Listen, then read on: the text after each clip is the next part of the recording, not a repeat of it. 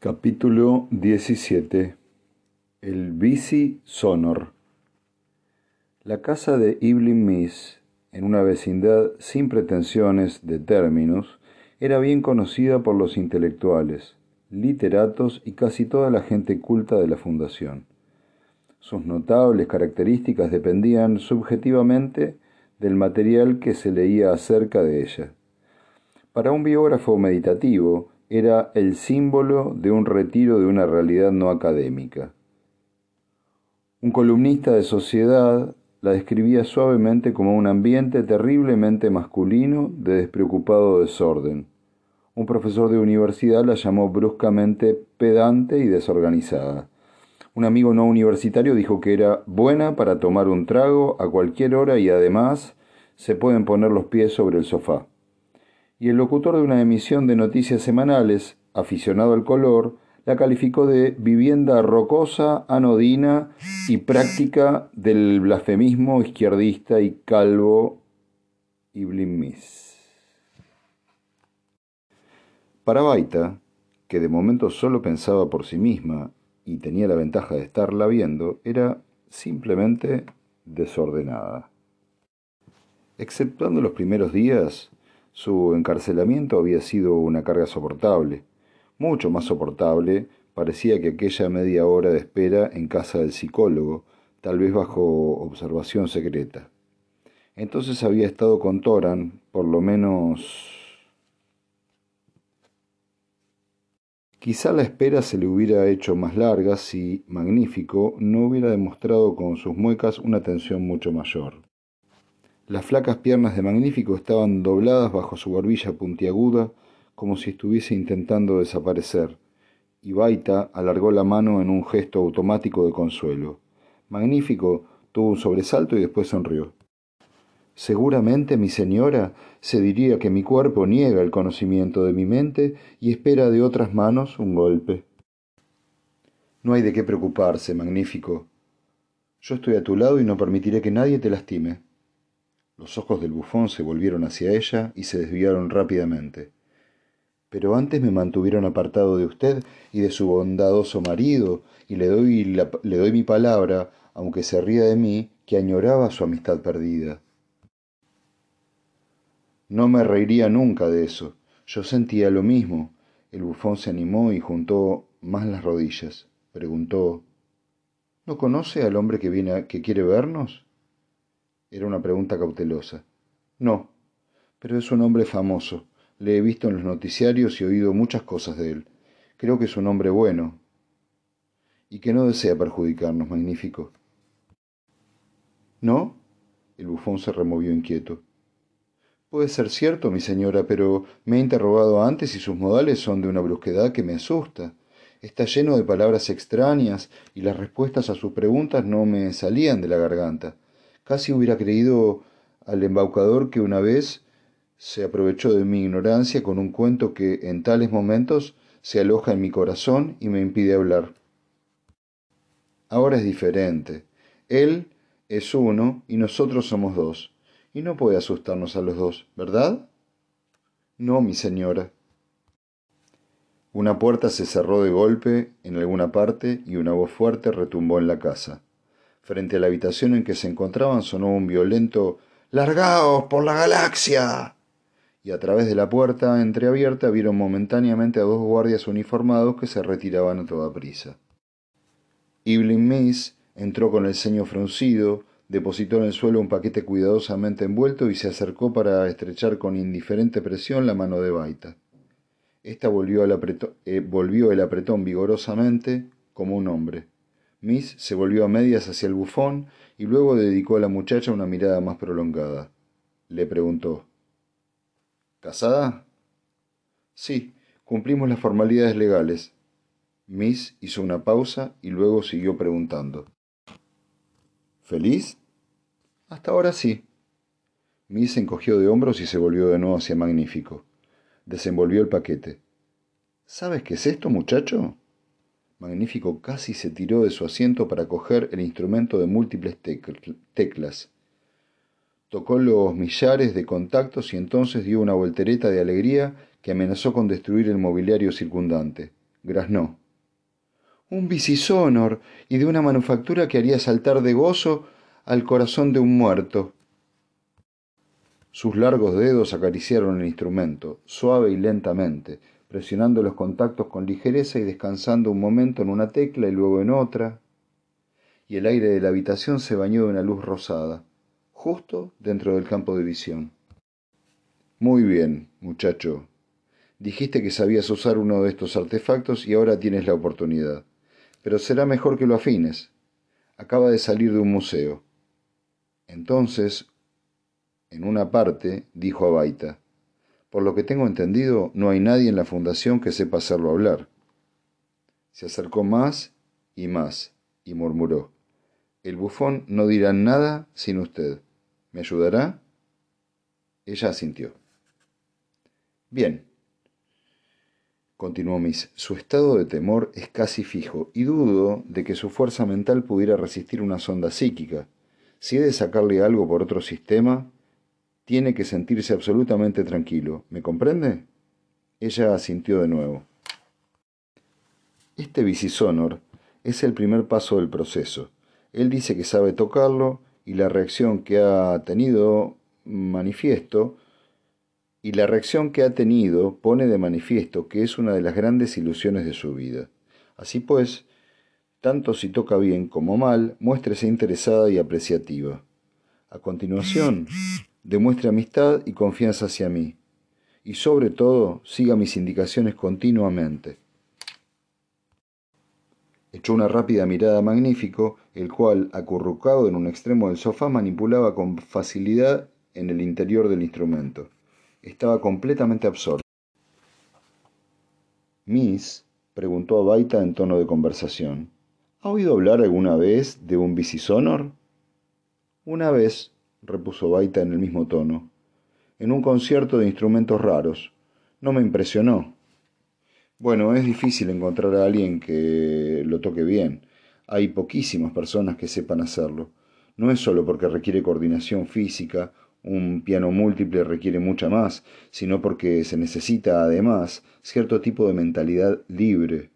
Continuó en voz más baja. Por esta razón, nuestro esqueleto viviente puede tocarlo mejor de lo que imaginamos. A menudo los buenos ejecutantes son idiotas en otras cosas.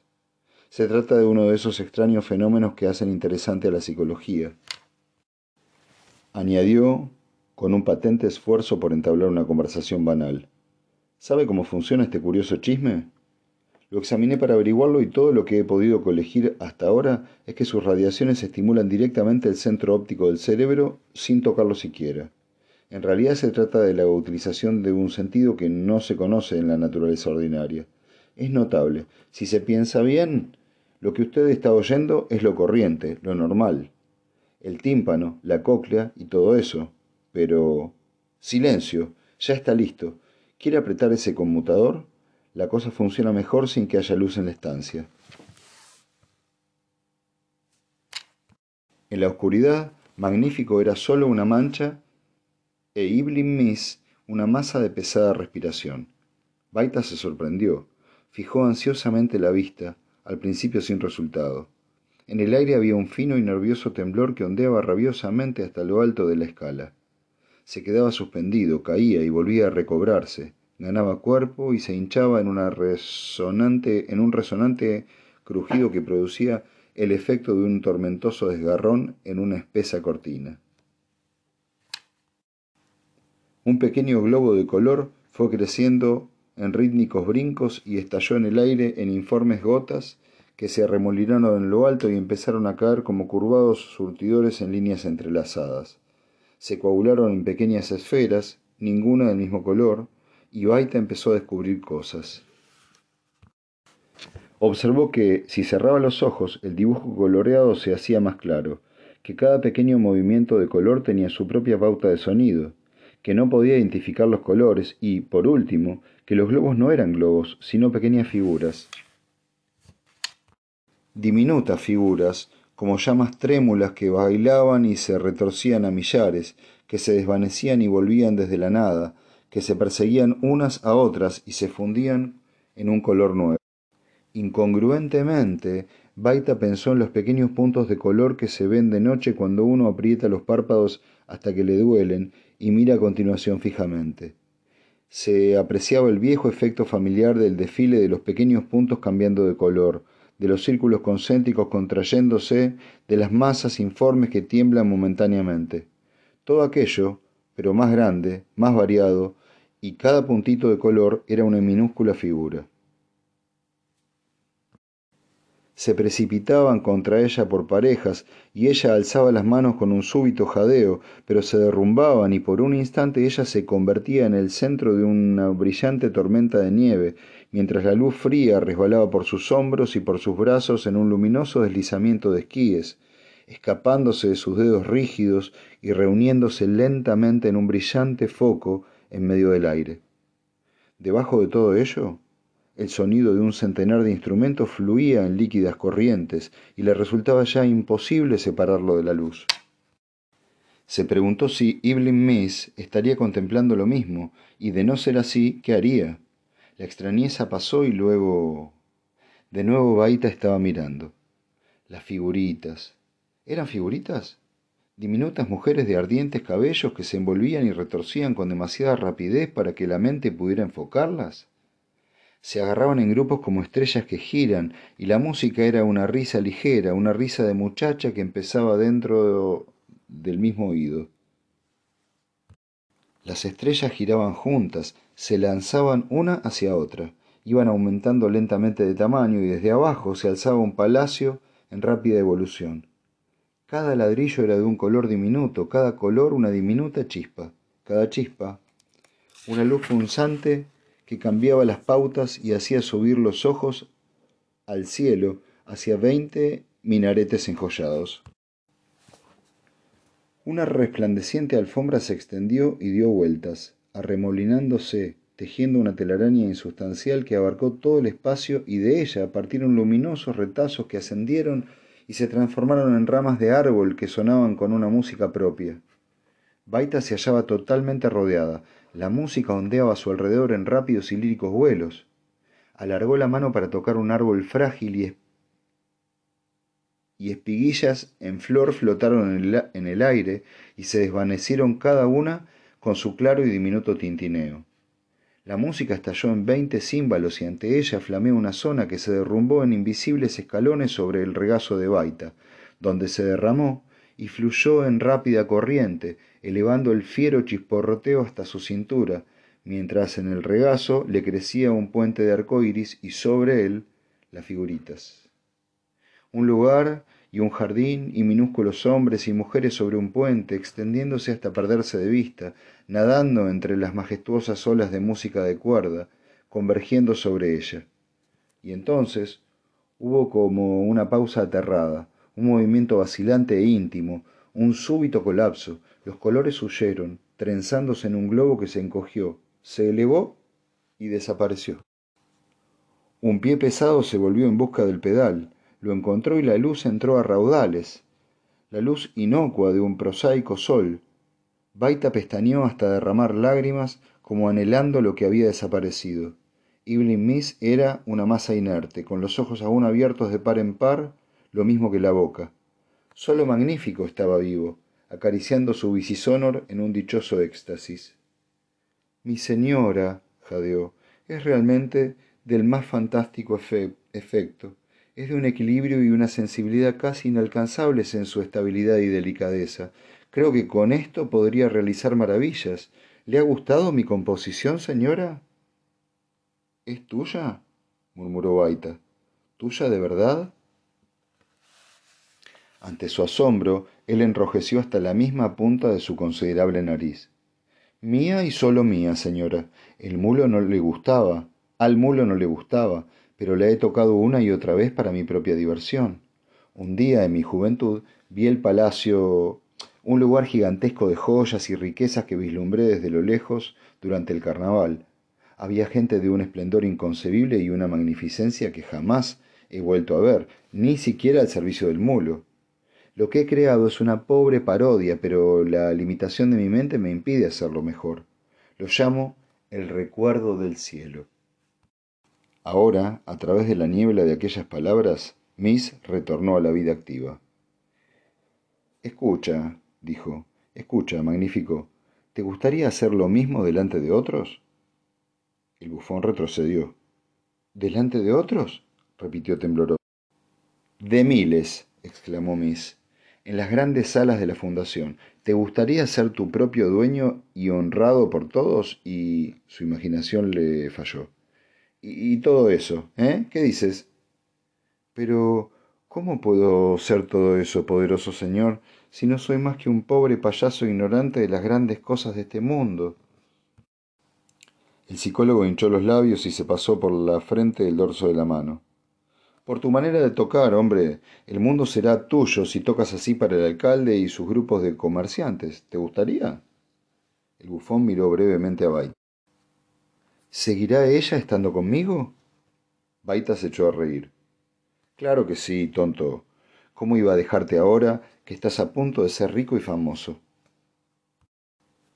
Sería todo suyo, replicó él seriamente y de seguro que la galaxia entera no bastaría para pagar mi deuda por su bondad. Pero, intervino Miss en tono casual, si primero me ayudaras... ¿De qué manera? El psicólogo hizo una pausa y sonrió.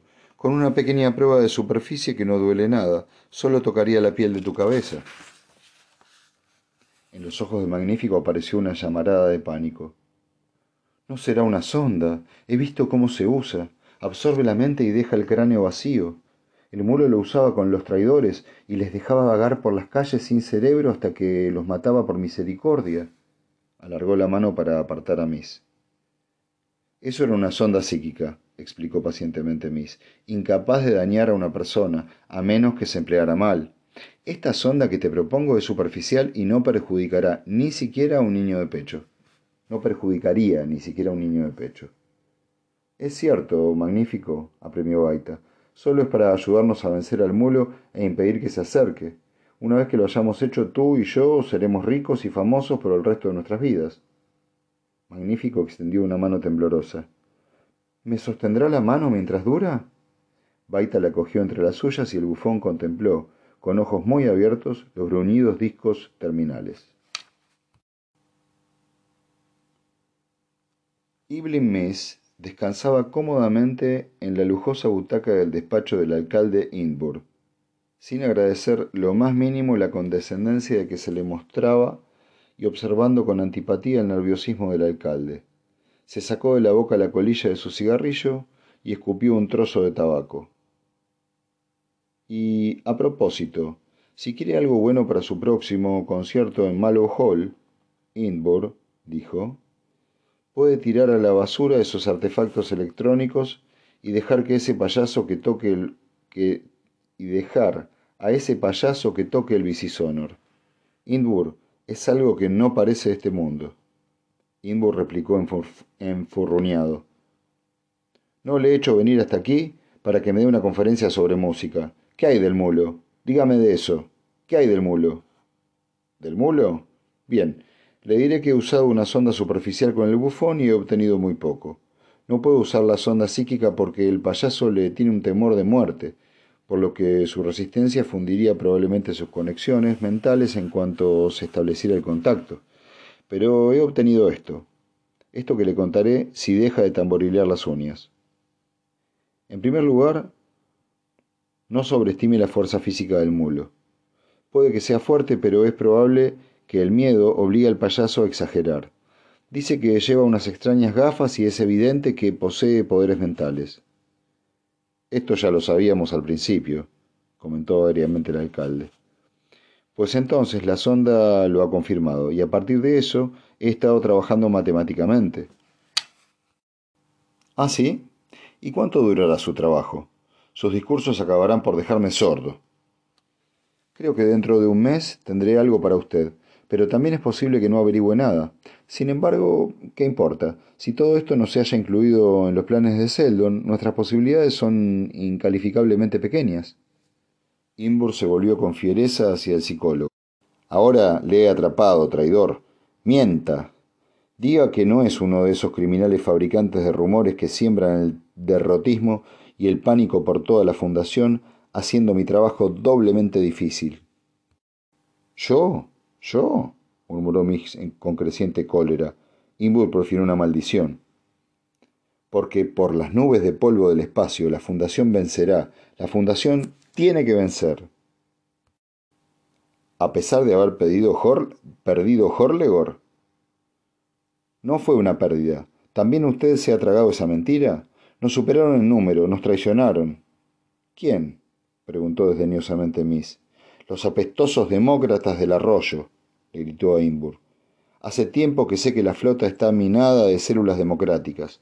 La mayoría han sido desarticuladas, pero aún quedan las, aún quedan las suficientes como para explicar la rendición de veinte naves en plena batalla. Las suficientes como para provocar una derrota aparente.